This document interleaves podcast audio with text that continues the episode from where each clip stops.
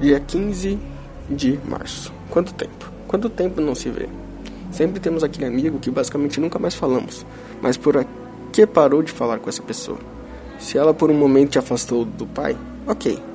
Ainda recomendo que faça isso com pessoas assim.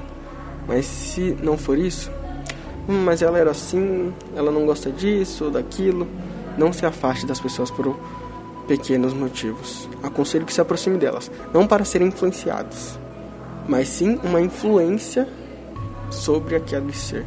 Leitura do dia. Quem tem muitos amigos pode chegar à ruína, mas existe amigo mais apegado que um irmão. Isso mesmo, Diário de Pecador.